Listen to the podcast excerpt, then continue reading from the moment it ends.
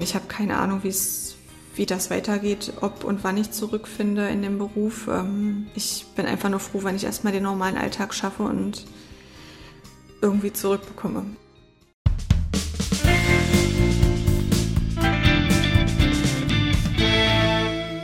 Herzlich willkommen im Nachtcafé-Podcast Das wahre Leben. Ich bin Michael Steinbrecher und ich spreche heute mit Sandra Richter. Sie ist Lehrerin in einem Magdeburger Gymnasium, als sie im Dezember 2021 ihre erste Covid-Infektion erlebt. Wenige Wochen später ist sie ein Pflegefall, kann nicht mehr stehen, hat Sprachstörung, vergisst zu atmen und muss sich wiederholt von Fachärzten anhören, dass ihre vielfältigen Symptome wohl nur psychischer Natur sein könnten. Bis zum ersten Schritt zur Genesung ist es ein langer Weg für sie. Heute ist sie 31 und ich freue mich, dass ich mit ihr sprechen kann. Erstmal herzlich willkommen, Frau Richter. Ja, herzlichen Dank auch von mir, dass wir das Gespräch führen können und ich als Long-Covid-Betroffene ähm, zu Wort kommen kann. Dankeschön. Ja, ich, ich danke Ihnen. Und äh, erstmal die wichtigste Frage vorweg. Wie geht es Ihnen denn heute gesundheitlich? Es geht so. Also kognitiv bin ich natürlich noch lange nicht die Alte, aber ähm, körperlich ist heute ein relativ guter Tag im Vergleich mhm. zu dem letzten halben Jahr. Fällt es Ihnen denn, wir wollen ja so ein paar Minuten schon miteinander reden, fällt Ihnen das schwer, sich so länger auf ein Gespräch einzulassen? Auf alle Fälle. Also ich weiß auch, dass ich dann nach dem Gespräch erstmal ein, zwei Stunden komplette Ruhe mhm. brauche. Ähm, jegliche Reize müssen fernbleiben und dass ich mir dann auch für den restlichen Tag hier zu Hause nichts weiter vornehme. Also auch kein Buch lesen oder Fernseh mhm. gucken. Dann umso mehr vielen Dank, dass Sie auf all das verzichten jetzt, damit wir uns unterhalten können. Ich möchte Sie ja kennenlernen. Ne? Beginnen wir mal vor Ihrer Erkrankung. In welcher Lebenssituation waren Sie da gerade? Als junge, sehr aktive Frau im Leben stehend, würde ich sagen. Wir sind frisch fertig mit dem Hausbau privat. Ich habe zwei Hunde, einen großen Garten, bin Vollzeit beschäftigt gewesen als Lehrerin, das heißt 40 bis 60 Stunden Woche, was die Arbeit betrifft. Und ähm, ja, bin eigentlich immer in Action gewesen, ob das jetzt beruflich oder privat war. Mhm. Wenn Sie von wir sprechen, Sie waren und sind in einer Beziehung, das ist richtig. Ne? Welche Hobbys hatten Sie? Genau, ähm, ich bin mit meinem Verlobten sehr viel unterwegs gewesen, sei es tägliche Hunderunden bis zu zehn Kilometer oder natürlich dann auch mal, ähm, wenn es die Zeit hergab, ähm, in, in Urlauben mit den Hunden, sei mhm. es ähm, Wildzelten in Schweden. Hm ja, sowas halt. Sie haben gerade, glaube ich, das Haus angesprochen. So, welche Vorstellungen von der Zukunft hatten Sie und Ihr Verlobter? Ja, wir haben neu gebaut. Mhm. Das heißt, natürlich ist das auch mit einem viel Arbeit, Finanz viel Arbeit und auch finanziellen Kredit verbunden gewesen. Ja. Das heißt, wir haben ein Jahr gut mit angepackt. Ich stand mit am Betonmischer, habe mit den Zaun gesetzt. Also ich ähm, ja, war da sehr, sehr aktiv beteiligt. Sie haben ja auch, ähm, bevor Sie Lehrerin geworden sind, in der Wissenschaft gearbeitet. Was haben Sie da gemacht? Genau, ich habe Biosystemtechnik studiert und habe äh, in der Medizin mitgeforscht, vier Jahre lang im Bereich Neurobiologie, mhm. bevor ich dann ins Lehramt gegangen bin. Und wie ist die Idee entstanden, dann Lehrerin zu werden, wenn Sie schon in der Wissenschaft waren? Was hat Sie gereizt? Tatsächlich habe ich in Vertretung für meinen Chef ähm, angefangen, Studenten zu unterrichten. Aha. Und äh, ja, das kitzelte so ein bisschen ja. ähm, diese Leidenschaft in mir heraus und dadurch ist das zustande gekommen. Und als Sie dann da gearbeitet haben als Lehrerin, was haben Sie auch gemocht? War es genau das, so dieser enge Kontakt zu Ihren Schülerinnen und Schülern? Oder was war es? Was hat Sie begeistert an der Tätigkeit? Richtig, also ähm, vor allem natürlich die Wissensvermittlung, aber das ist ja nochmal mit Schülern, denen man emotional auch sehr nah verbunden ist, ähm, ja nochmal was ganz anderes. Und ich gehöre eigentlich zu den LehrerInnen, die ähm, von links nach rechts an der Tafel vorbeispringen, um die Schüler zu motivieren. also sehr aktiv. Genau. Das hat man doch auch gern als Schülerin oder Schüler. Also, wenn ich das so für mich zusammenfasse, Sie standen mittendrin in einer sehr aktiven Zeit, 40 bis 60 Stunden, wenn ich das richtig im Kopf habe, im Job, dazu noch ein Haus neu bauen mit allem, was dazugehört, am Betonmischer stehen und so weiter. Und dann kam die erste Covid-Infektion Ende letzten Jahres. Sie waren bis dahin nicht geimpft. Ist richtig, dass eine Impfung geplant war? Das ist richtig. Ich hatte im Januar den Termin für die Impfung mhm. und kurz vorher, also ich hatte mich dann zwei Jahre gut über Wasser gehalten mit den Schutzmaßnahmen. Äh, bei uns am Gymnasium war das Hygienekonzept sehr, sehr vorbildlich. Wir hatten fast durchgehend Maskenpflicht, ein Einbahnstraßenprinzip und die Schüler haben da sehr, sehr gut äh, mitgewirkt, sodass ähm, ja, ich mich da zwei Jahre gut über Wasser gehalten habe. Und kurz vor dem Termin ähm, kam dann die erste Infektion letzten Jahres, Anfang Dezember. Welche Symptome haben Sie dann entwickelt? Es begann mit Fieber, extremen Muskelschmerzen, Gliederschmerzen, mit Atemnot und was sehr, sehr auffällig war, ähm, ich hatte extrem Durchfall, ähm, mhm. sodass da der Darm anscheinend sehr mitgelitten hat von Anfang an. Klassischen Husten, Schnupfen hatte ich gar nicht. Und wie lange ging es Ihnen dann so schlecht? Ich würde sagen so zehn Tage. Dann habe ich auch angefangen, wieder aus dem Homeoffice zu unterrichten. Mhm. Damals waren ja noch zwei Wochen äh, Quarantänepflicht. Und war dann aber auch froh, dass dann tatsächlich die Weihnachtsferien kamen, weil ich dann auch nach ja relativ schnell gemerkt habe, dass irgendwas faul ist, dass ich eben mhm. gesundheitlich nicht mehr so belastbar bin. Also hat sich das dann auch so über den Jahreswechsel gehalten, dass Sie sich ja immer noch schwächer gefühlt haben oder ging es immer weiter aufwärts? Tatsächlich hat sich das so gehalten. Ich würde sagen, naja, es ging mir so eine Woche relativ wieder gut, dass ich dachte, okay, der Puls ist jetzt wieder auch ein bisschen unten und ich bin wieder belastbar, habe dann wieder angefangen, langsam in die Aktivität zu gehen, bis dann ja, ähm, Ende Januar direkt die zweite Infektion kam, diesen Jahres. Also Ende Januar, also zwei Infektionen innerhalb kurzer Zeit. Wie ging es Ihnen dann nach dieser zweiten Infektion oder mit dieser zweiten Infektion? Ich habe das gar nicht als solche wahrgenommen. Ich hatte extreme, extreme Gliederschmerzen. Also vom Verlauf her war der etwas milder als bei der ersten Infektion, so dass ich dann auch nach zwei Wochen wieder arbeiten gegangen bin und es dauerte dann bis Mitte März und da hatte ich dann den kompletten Zusammenbruch. Also rückblickend betrachtet habe ich schon viele Körpersignale einfach nicht wahrgenommen. Also ich habe mich nicht sportlich betätigt. Es war ja bekannt, dass man sich nach einer Virusinfektion schonen sollte. Aber selbst der, der stressige Arbeitsalltag hat anscheinend ausgereicht. Ähm, ja, bis es dann, wie gesagt, immer mehr zunahm mit den körperlichen Symptomen und ich seit Mitte März. Was waren das dann für Symptome, die immer mehr zugenommen haben? Also am Anfang hatte ich extreme Schlafstörungen. Ich habe zwei Nächte überhaupt nicht geschlafen. Ich hatte immer wieder so Anfälle mit extrem hohem Puls. Ähm, mein Blutdruck schwankte. Im einen Moment waren es 70 zu 30, im anderen Moment 140 zu 110. Das kannte ich gar nicht von mir. Der Ruhepuls war permanent im dreistelligen Bereich. Und mein Darm war nach wie vor überhaupt nicht in Ordnung. Also ähm, der hatte lange, lange, lange gelitten oder leidet immer noch tatsächlich. Mhm. Während des Zusammenbruchs hat es sich dann so zugespitzt, dass ich dann eben beim Unterrichten überhaupt keine Luft mehr bekommen habe. Meine Beine sind weggeknickt. Dann habe ich schon gemerkt, das äh, halte ich jetzt nicht mehr lange durch. Und dann bin ich auch vor der Klasse fast zusammengebrochen, sodass der Notarzt dann kommen musste. Also das war während einer Unterrichtsstunde, dass Richtig. es nicht mehr ging. Und Erinnern Sie sich denn an all das? Oder waren, also dass der Notarzt kommt, dass Sie irgendwie wahrscheinlich ins Krankenhaus gebracht wurden, haben Sie das noch genau präsent? Nein, ich war immer, ich sag mal so, ich kann mich noch dran erinnern, bis ich mich ins Sekretariat geschleppt habe. Mhm. Und dann folgten eigentlich so 60 Minuten, dass ich immer wieder so kurz vorm Verlieren des Bewusstseins war. Und als Sie dann im Krankenhaus waren, was gab es dann für eine Diagnose?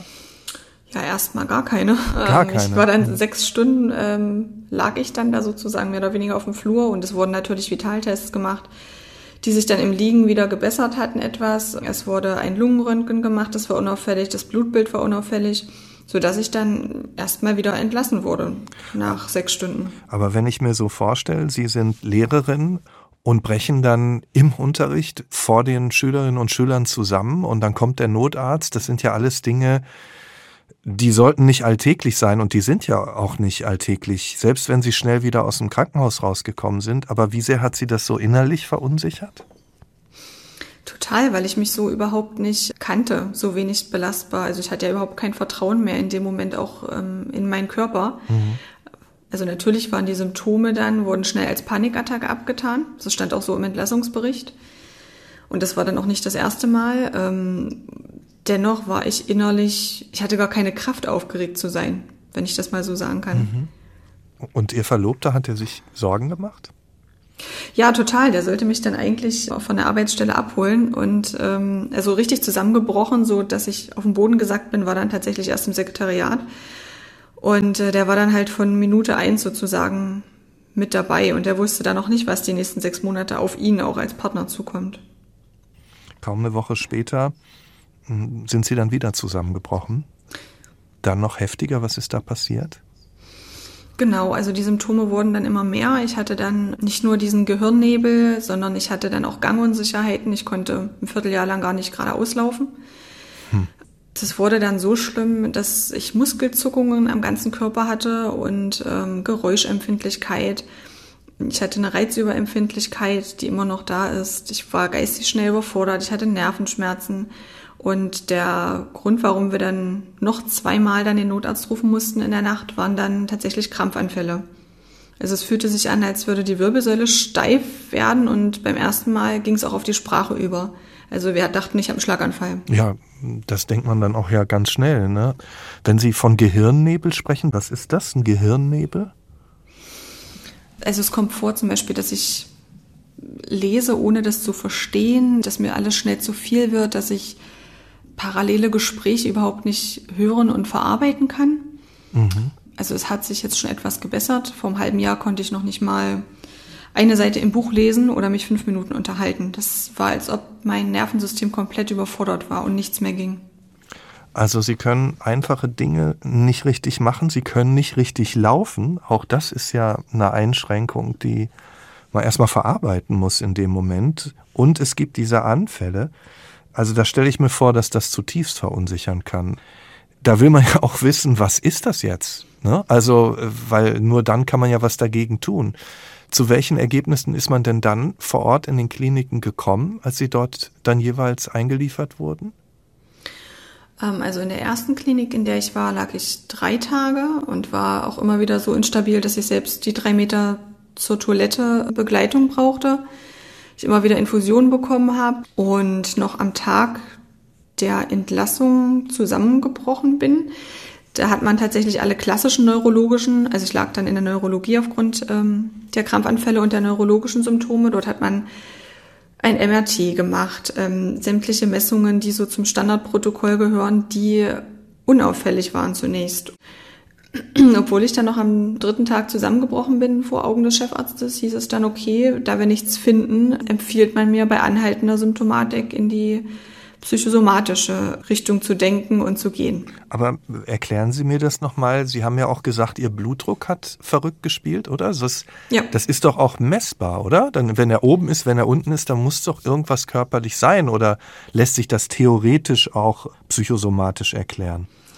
Laut Aussagen dieses Arztes ja. Heute Aha. weiß ich, dass es zwar anders war, aber ähm, ja, also im Entlassungsbericht ähm, standen auch weder Medikamente, die ich bekommen habe. Ich habe antiepileptische, also krampflösende Medikamente bekommen, zweimal, sowohl vom Notarzt als auch nochmal in der Klinik. Mhm. Davon stand nichts im Bericht. Es stand hingegen, dass ähm, die Symptome von allein weggingen.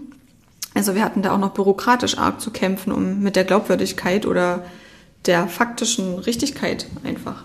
Das wollte ich gerade fragen. Ich meine, das eine sind Ergebnisse, die interpretiert werden, aber wenn man mit Ärztinnen und Ärzten spricht, dann passiert da ja auch was zwischen den Zeilen, ne? So in Begegnungen. Man lernt ja auch das Gegenüber einzuschätzen. Hatten Sie den Eindruck, dass man Sie da richtig ernst nimmt?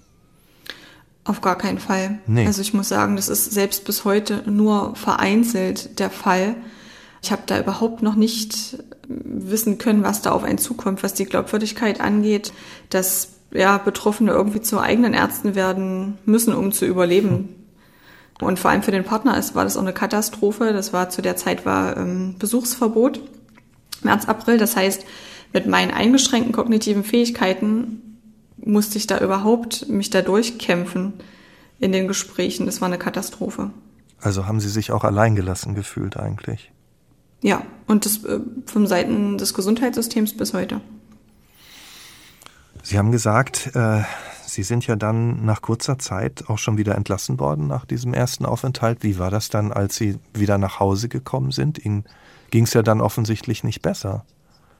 Nein, es war ähm, eine Katastrophe. Ich musste zur Toilette ins Bad getragen werden, weil ich immer schwächer wurde. Die Symptome wurden immer vielfältiger, sei es von einem Vibrieren im Kopf, das habe ich bis heute immer noch andauernd gelegentlich, als ob eine Waschmaschine im Kopf läuft. Also natürlich hört sich das seltsam an, wenn man das einem Arzt sagt, denn man traut sich ja schon gar nicht. Aber ja, es gab auch Ärzte, die mir gegenüberstanden, die gesagt haben, sie glauben nicht an Long-Covid. Hm. Und äh, ob man dem jetzt diesen Namen nennt oder nicht, da habe ich gesagt, wissen Sie, das ist mir eigentlich egal, wie man das nennt. Ich möchte einfach nur, dass man ernst genommen wird und dass mir geholfen wird, was dann in der zweiten Klinik, in der ich war, also es kam dann wieder zum Krampfanfall, es musste wieder der Notarzt kommen. Und mein Partner hat sich dann sehr dafür eingesetzt, dass ich diesmal in eine andere Klinik komme und dort lag ich dann nochmal drei Wochen stationär, auch wieder auf der Neurologie. Und dann hat man dort dann irgendwas rausgefunden? Auch da äh, war das sehr durchwachsen, was ähm, die Glaubwürdigkeit bei Ärzten betrifft. Also ich kann mich an einen Tag erinnern, da wurde ich über den Flur äh, gezogen und es wurde gesagt, ach, der Kreislauf muss nur wieder in Gang kommen. Und äh, dann hatte ich aber ein, ein sehr langes Gespräch mit dem dort behandelnden Chefarzt, der dann auf eine autoimmune Nervenschädigung tippte und es fanden dann ein, zwei Therapieversuche statt. Ich habe eine Cortisonstoßtherapie bekommen, habe Immunglobuline bekommen. Naja, also ich sag mal, so fünf Prozent Besserung war dann da, aber überhaupt nicht befriedigend. Und es wurde dann, naja, sie wussten dann nicht mehr richtig, was sie mit mir anstellen sollten, so dass ich dann die Reha-Empfehlung als Anschlussheilbehandlung bekommen habe mit der Entlassung. Und haben Sie das denn, weil Sie das so ansprechen, das gleich mit ihrer Infektion in Verbindung gebracht oder hatten Sie selbst auch vielleicht Angst, dass da noch irgendwas ganz anderes in Ihnen arbeitet, äh, was damit gar nichts zu tun hat? Waren Sie sich da relativ sicher? Selbst? Das ist eine sehr gute Frage. Also ich habe dann, ich würde sagen, in der letzten Woche im Krankenhaus begann das dann, dass ich dann in der einen Stunde, in der ich klar denken konnte, mich mit Laptop hingesetzt habe aus dem Krankenbett im Krankenhaus und recherchiert habe und ähm, relativ schnell in Austausch mit anderen Betroffenen gegangen bin, so dass das dann klar war, dass also es war nicht klar, was im Körper abläuft. Mhm. Es war aber klar, dass die Infektionen ähm, mehr als eine Erkältung waren und da im Nervensystem anscheinend sehr viel Schaden angerichtet hatten. Also irgendwas ist im Nervensystem, das, das wussten Sie dann. Wie ist es dann in der Reha gewesen? Ich bin die Reha nicht angetreten. Mhm. Die hängt sozusagen immer noch in der, in der Warteschleife. Ähm, zum einen war ich überhaupt nicht und bin ich auch bis heute nicht in der Lage, das Programm einer Rehabilitation zu absolvieren. Wir hatten dann vier Wochen später die Zusage. In den vier Wochen, nachdem ich entlassen wurde, hat sich mein Zustand nicht verbessert. Das heißt, mein Partner hat dann auch der Rehabilitationseinrichtung die Situation geschildert, die recht schnell gesagt haben, nee, bitte kommen Sie nicht her. Wenn Sie noch so instabil sind, Sie müssen hier acht Stunden, also Sie schaffen ja nicht mal den Flur bis zum Buffet, geschweige denn noch acht Stunden Programm. Und deshalb ging das dann sozusagen auf die Warteliste. Mhm. Ja, wir haben dann einen Ärztemarathon hinter uns gehabt und ähm, der mehr oder weniger zufriedenstellend war. Ich musste meine Hausärztin wechseln, weil sie klipp und klar gesagt hat, sie kann mir nicht helfen. Es ist relativ neu. Das Einzige, was hilft, ist eine Reha. Und ähm, auch da war mein Partner Gott sei Dank mit im Raum und kopfschüttelnd natürlich. Und jetzt habe ich eine Hausärztin, die, die mir geholfen hat, die mir zugehört hat, ähm, die mit mir einiges an, ich sage jetzt mal, Off-Label-Therapien probiert hat, also die noch keine Evidenz haben, aber es gibt ja Leitlinien. Es gibt ja schon Ärzte, die sich seit zwei Jahren damit befassen, vor allem auch Neurologen. Mhm. Ja, ich verstehe das schon, wenn aus Ärzteschaft sehr wenig Zeit bleibt, sich in das Thema einzuarbeiten. Aber wenn ich dann höre, es ist noch ganz neu. Naja. Mhm. Erzählen Sie mir mal, oder vielleicht können Sie drüber reden. Sie haben am Anfang mal gesagt, ähm, mein Verlobter wusste ja gar nicht, was in den nächsten Monaten noch auf ihn äh, zukommen sollte. Was ist denn da auf ihn zugekommen? Was hat das für sein Leben bedeutet? Also für seinen Alltag hat, bedeutete das ähm, Homeoffice. Und zwar nicht nur Tage, sondern Wochen. Man kann, konnte schon von Monaten reden. Also zwei Monate lang hat er mich keine Sekunde aus den Augen gelassen, weil ich, also ich habe dann ähm, per Diagnose die orthostatische Intoleranz und Dysfunktion bekommen. Das heißt, so wie ich stand, waren meine Gefäße anscheinend nicht mehr in der Lage, durch die Infektion Puls und Blutdruck zu regulieren. Deshalb wurde mir schwindelig, ich bin jedes Mal fast abgeklappt, habe das Bewusstsein verloren. Der Puls ging hoch, der Blutdruck runter. Und mittlerweile geht das jetzt seit auch erst sechs Wochen wieder. Aber bis dahin hatte er natürlich totale Angst, mich allein zu lassen, weil er mich ständig aufgefangen hat, als ich das Bewusstsein verlor. Hm. Ja, das heißt, er musste den normalen Arbeitstag im Homeoffice managen, die ganzen Arzttermine mit mir. Er fährt mich bis heute zu Arztterminen, weil ich das einfach kognitiv noch nicht schaffe, das Autofahren. Und natürlich das ganze Private bricht weg. Also sowohl das Soziale mussten wir natürlich einschränken, ist bis heute extrem eingeschränkt. Zum einen, weil ich das noch nicht packe kognitiv. Das heißt, er macht jetzt, hat er jetzt angefangen, sich mal wieder mit Freunden allein zu treffen, aber ähm, weil er mich jetzt im Haus allein lassen kann. Aber das war über Monate überhaupt nicht möglich. Wie sehr hat das Ihre Beziehung auch belastet? Ähm, natürlich kommt man als Betroffene dann immer in diese Schuldfrage. Dennoch muss ich sagen, dass uns das als Paar, Gott sei Dank, sehr zusammengeschweißt hat, noch mehr als der Hausbau und alles andere vorher. Also es war unfassbar, was er geleistet hat. Und ich muss auch ehrlich sagen, ich habe keine Ahnung, wie das Betroffene alleine schaffen. Hm. Sie haben gesagt, es geht Ihnen jetzt etwas besser als noch vor ein paar Wochen. Wodurch sind Sie denn einen Schritt weitergekommen? Der größte Erfolg war eigentlich, dass ich im Austausch mit den Betroffenen in Selbsthilfegruppen digital gegangen bin. Das heißt, da waren, Sie müssen sich vorstellen, 10.000 Betroffene, die schon seit über anderthalb Jahren leiden. Jetzt schon über zwei Jahre. Und ich habe Gott sei Dank durch mein medizinisches Fachwissen, was ich ja vom Studium und äh, der Forschung hatte, angefangen, Leitlinien zu studieren. Das heißt, es gibt einen Neurologen, Dr. Stingel zum Beispiel in Österreich, Dr. Patterson in den USA, und die haben ein Mix aus Medikamenten und Nahrungsergänzungsmitteln, die einfach durchblutungsfördernd, entzündungshemmend sind, antiviral.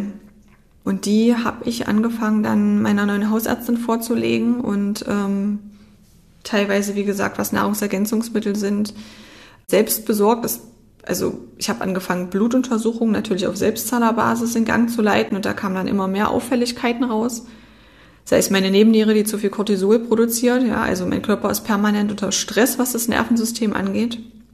Mein Darm ist immer noch kaputt. Seit vier Monaten versuche ich eine Darmsanierung. Jeder Arzt verzweifelt an mir. Ja, rückblickend betrachtet war wahrscheinlich der Darm der Eintritt zum Nervensystem für das Virus. Mhm. Und ähm, also wie gesagt, körperlich hat mir das sehr geholfen. Antientzündlich mich zu ernähren. Was heißt mich zu ernähren? Ich vertrage nur noch 10, 12 Lebensmittel aufgrund des kaputten Darms. Ich habe mittlerweile eine Glutenunverträglichkeit, eine Histaminunverträglichkeit, eine Laktoseunverträglichkeit. Das sind Dinge, die kannte ich überhaupt nicht. Mhm. Also auch da ist mein Partner, ähm, ja, der, der einkauft. Also einkaufen schaffe ich zum Beispiel auch bis heute nicht. Also ich kann mich im Haus frei bewegen, aber ähm, ich habe es zweimal versucht und wir mussten es, also ich musste abbrechen, raus, weil ich es kognitiv nicht schaffe. So wie ich vorm Regal stehe, sind das zu viele Eindrücke zum Beispiel. Was heißt das? Also welche Reize können Sie dann nur schwer ertragen? Geht es da um optische Reize? Geht es um Töne, die da im Hintergrund da sind? Nur um mich in sie hineinversetzen zu können, so ein bisschen? Sowohl als auch. Mhm.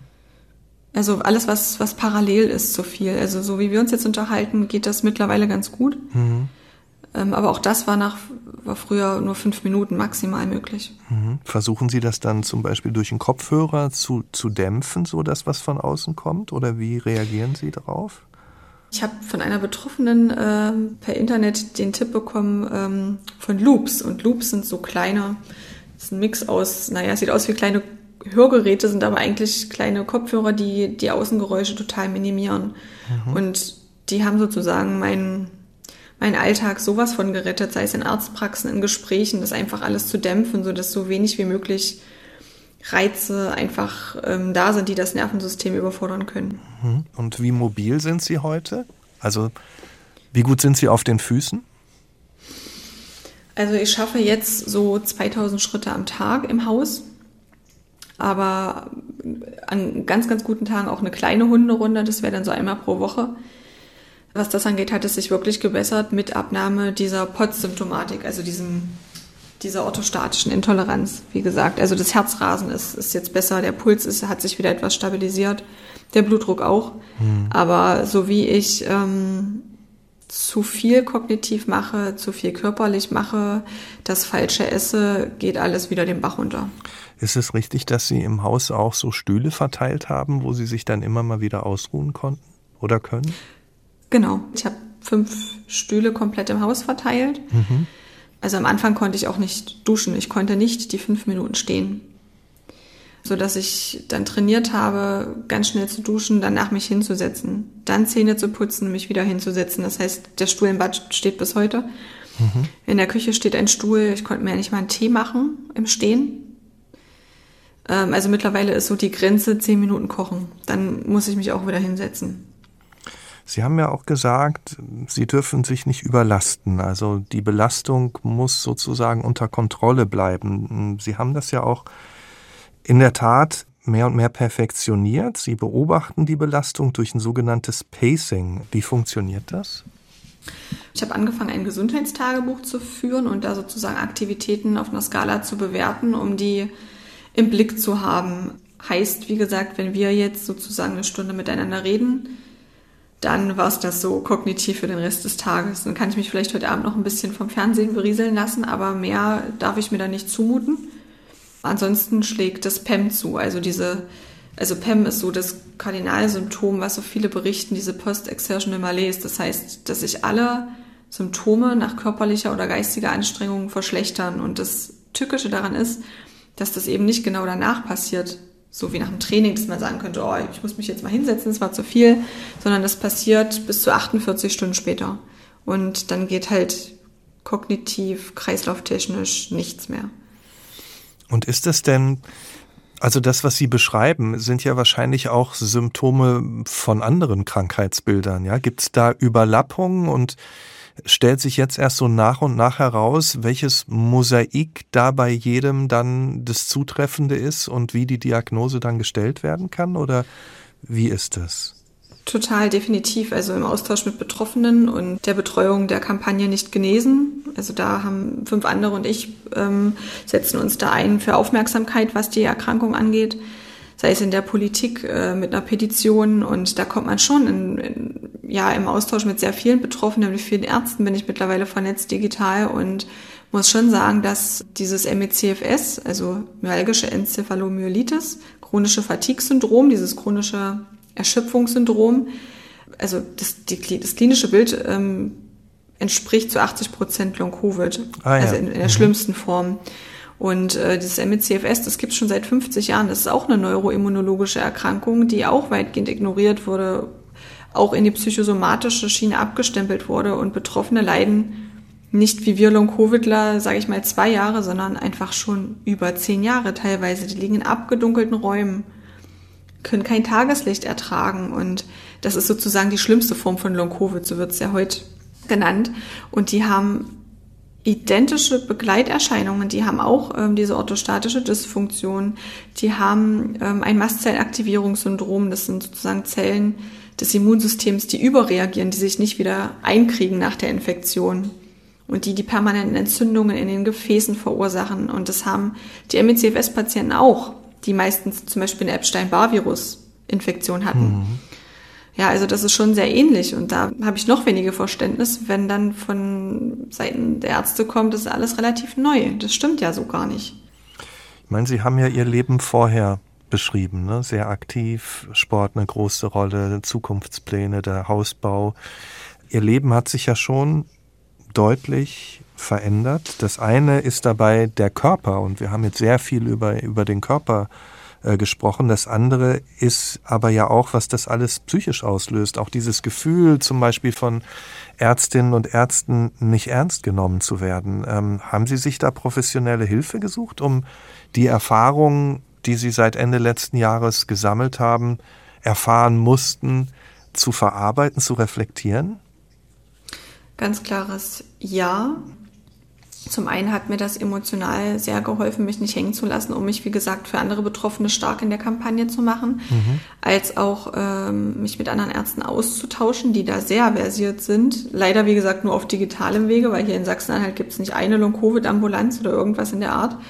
Und ich bin auch ähm, ambulant in psychologischer Betreuung, wobei ich sagen muss, dass mein Psychologe der einzige ist, der zu 100 Prozent sagt, er kann mir bei Long-Covid nicht helfen, weil es nicht psychosomatisch ist. Mhm. Das heißt, wir verarbeiten tatsächlich eher die Einschränkung im Alltag als Krankheitsbewältigung, nicht als Ursache. Und die darf man ja auch nicht unterschätzen. Ne? Also wenn Sie zum Beispiel mhm. sagen, ein soziales Leben ist ganz schwer möglich, weil sie das vom Kopf her gar nicht bewältigen können, jetzt auch rauszugehen, unter Freunden zu sein, dann ist das ja erstmal ein Satz, den man sacken lassen muss. Ne? Was heißt das denn? Was wird denn mit ihren Freundschaften, wenn sie nicht mehr rausgehen können, wenn sie die nicht mehr treffen können? Das ist total schwierig am Anfang. Also natürlich hat jeder nachgefragt, wie es mir geht. Wir haben einen großen Freundeskreis. Mein Partner musste sich dann äh, im Kopf und Kragen reden. Ja, ähm, mhm. das kann man auch einfach, wenn man das nicht empfindet, diese Symptome auch nicht nachvollziehen. Daher ist das wirklich, wirklich schwer. Jeder weiß ja, okay, es gibt Long-Covid, irgendwie hat man davon gehört und hat vielleicht noch wen anders, aber man kann das in der Form, wie ich sie habe, schlecht greifen und auch beschreiben.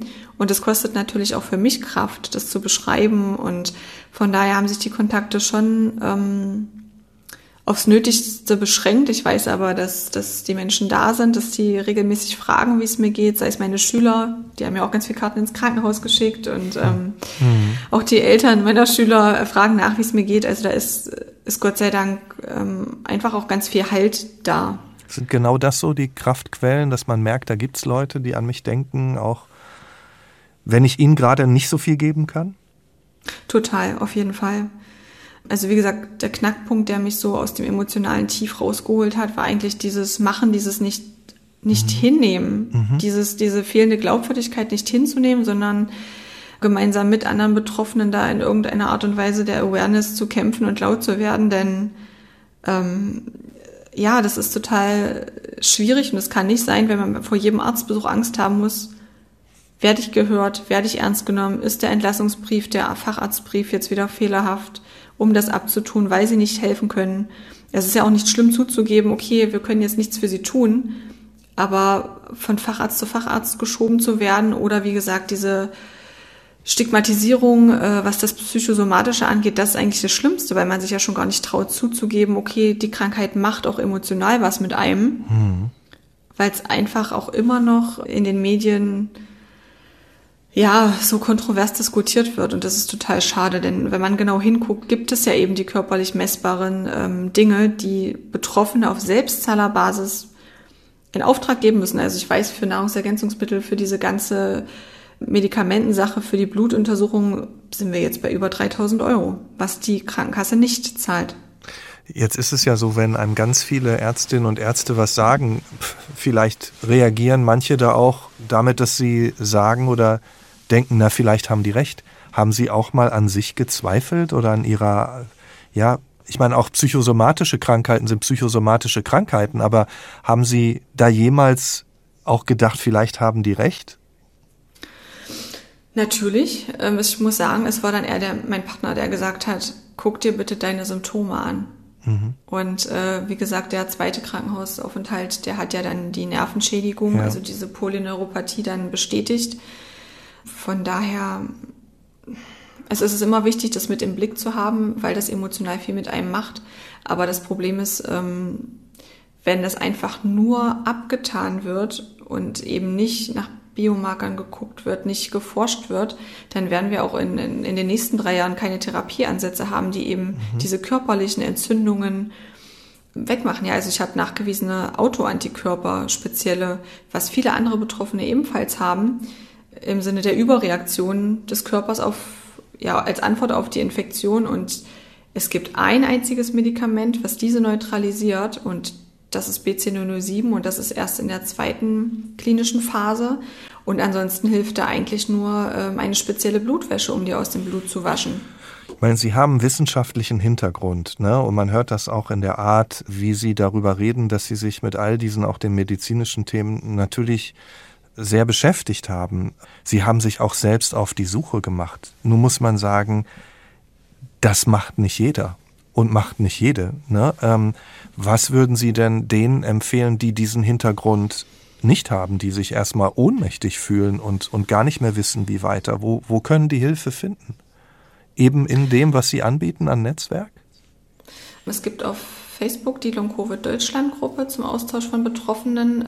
Es gibt, wie gesagt, die Nicht-Genesen-Kampagne, auch international jetzt die Not Recovered-Kampagne, in dem Betroffene uns ein Foto schicken, ähm, kurz seit, dem, seit wann sie arbeitsunfähig sind, wie alt sie sind, den Beruf. Und ähm, einfach, damit wir mediale Aufmerksamkeit für das Thema ähm, bekommen. Also die Pandemie ist nicht vorbei. Wir wünschten alle, es wäre so. Dennoch äh, kriegen wir in der Kampagne einfach täglich Bilder zugeschickt und es sind einfach so viele Betroffene. Und als Rat würde ich den Betroffenen mit auf den Weg geben, einfach auf sich selbst zu hören. Es ist total schwer im, im Austausch mit Ärzten, wenn man sich schon belesen hat, nicht belehrend rüberzukommen. Aber man, man darf sich auch nicht zu Dingen motivieren lassen, die einem nicht gut tun. Wenn ich merke, ich komme in diese Zustandsverschlechterung nach Aktivität, dann ist eine aktivierende Maßnahme, sei es Physiotherapie oder Reha, wahrscheinlich in der Form von Long-Covid, es gibt ja unterschiedliche, nicht die richtige. Also selbst die WHO warnt vor aktivierenden Maßnahmen, wenn man diese Belastungsintoleranz hat. Und das sollte man ganz, ganz ernst nehmen. Denn wir haben viele Betroffene, ähm, die im Rollstuhl aus einer Reha herauskommen. Das muss man leider so sagen. Sie haben auch beschrieben, wie Sie ja Lehrerin mit Leidenschaft sind, die von einer Seite der Tafel zur anderen marschiert und Aufmerksamkeit versucht auch zu fördern. Können Sie sich vorstellen, nach heutigem Stand wieder in den Job zurückzukehren? Da muss ich jetzt aufpassen, dass mir keine Träne tatsächlich runterkullert. Mhm. Ähm, es ist einfach noch zu weit weg. Mhm. Also mit dieser Reizempfindlichkeit ähm, würde ich, glaube ich, nicht mehr fünf Minuten auf dem Schulhof überstehen. Ich habe keine Ahnung, wie es, wie das weitergeht, ob und wann ich zurückfinde in dem Beruf. Ähm, ich bin einfach nur froh, wenn ich erstmal den normalen Alltag schaffe und irgendwie zurückbekomme. Dann denken wir noch nicht sehr weit nach vorne und, und bleiben hier im Hier und Jetzt. Was ist Ihnen, wenn Sie alles zusammennehmen, heute wichtig im Leben? mir selbst zu vertrauen und Dinge zu akzeptieren. Ich glaube, die, die Akzeptanz war das Schwierigste für mich. Ja, ich bin sehr, sehr dankbar für meine Freunde, für meine Familie, für meinen Partner, der mich unterstützt. Und ähm, tatsächlich sind es die kleinen Momente, die man viel achtsamer lebt, über die man im stressigen Alltag sonst hinwegguckt. Ja, also sei es der Blick in die Natur. Mhm. Ähm, das sind so Kleinigkeiten, die man einfach so zu schätzen lernt, weil es gab wirklich Momente, da wusste ich nicht, äh, ob ich das überlebe. So blöd das klingt, aber ähm, wenn man da mit einem Krampfanfall liegt und nicht weiß, was los ist, dann ist das, ist das schon hart. Und man weiß, wie gesagt, die Dinge, die man dann wieder kann, einfach ganz, ganz anders ähm, zu schätzen. Ja. Ja, vielen Dank, Frau Richter. Ich wünsche Ihnen persönlich auch für Ihr Engagement alles Gute und dass Sie diese kleinen Momente immer weiter genießen und Grüße unbekannterweise auch an Ihren Verlobten. Ich danke Ihnen und ich hoffe, dass äh, ich danke Ihnen auch für den Schritt der, der Aufmerksamkeit für dieses Thema und wir hoffen ja alle, dass die Therapieforschung da weiter ranschreitet. Mhm. Dankeschön. Und Ihnen heute noch ein gutes Ausruhen. Ich danke Ihnen, einen schönen Tag mhm. noch. Danke und danke auch an Sie fürs Zuhören. Wenn Ihnen dieser Podcast gefällt, dann machen Sie gerne auch Freundinnen und Freunde auf ihn aufmerksam. Und wenn Sie uns gerade erst entdeckt haben, dann steigen Sie gerne ein in mittlerweile rund 70 Folgen unseres Podcasts mit Geschichten, die das wahre Leben schreibt. Bis bald, ich bin Michael Steinbrecher. Wir hören uns. Bye.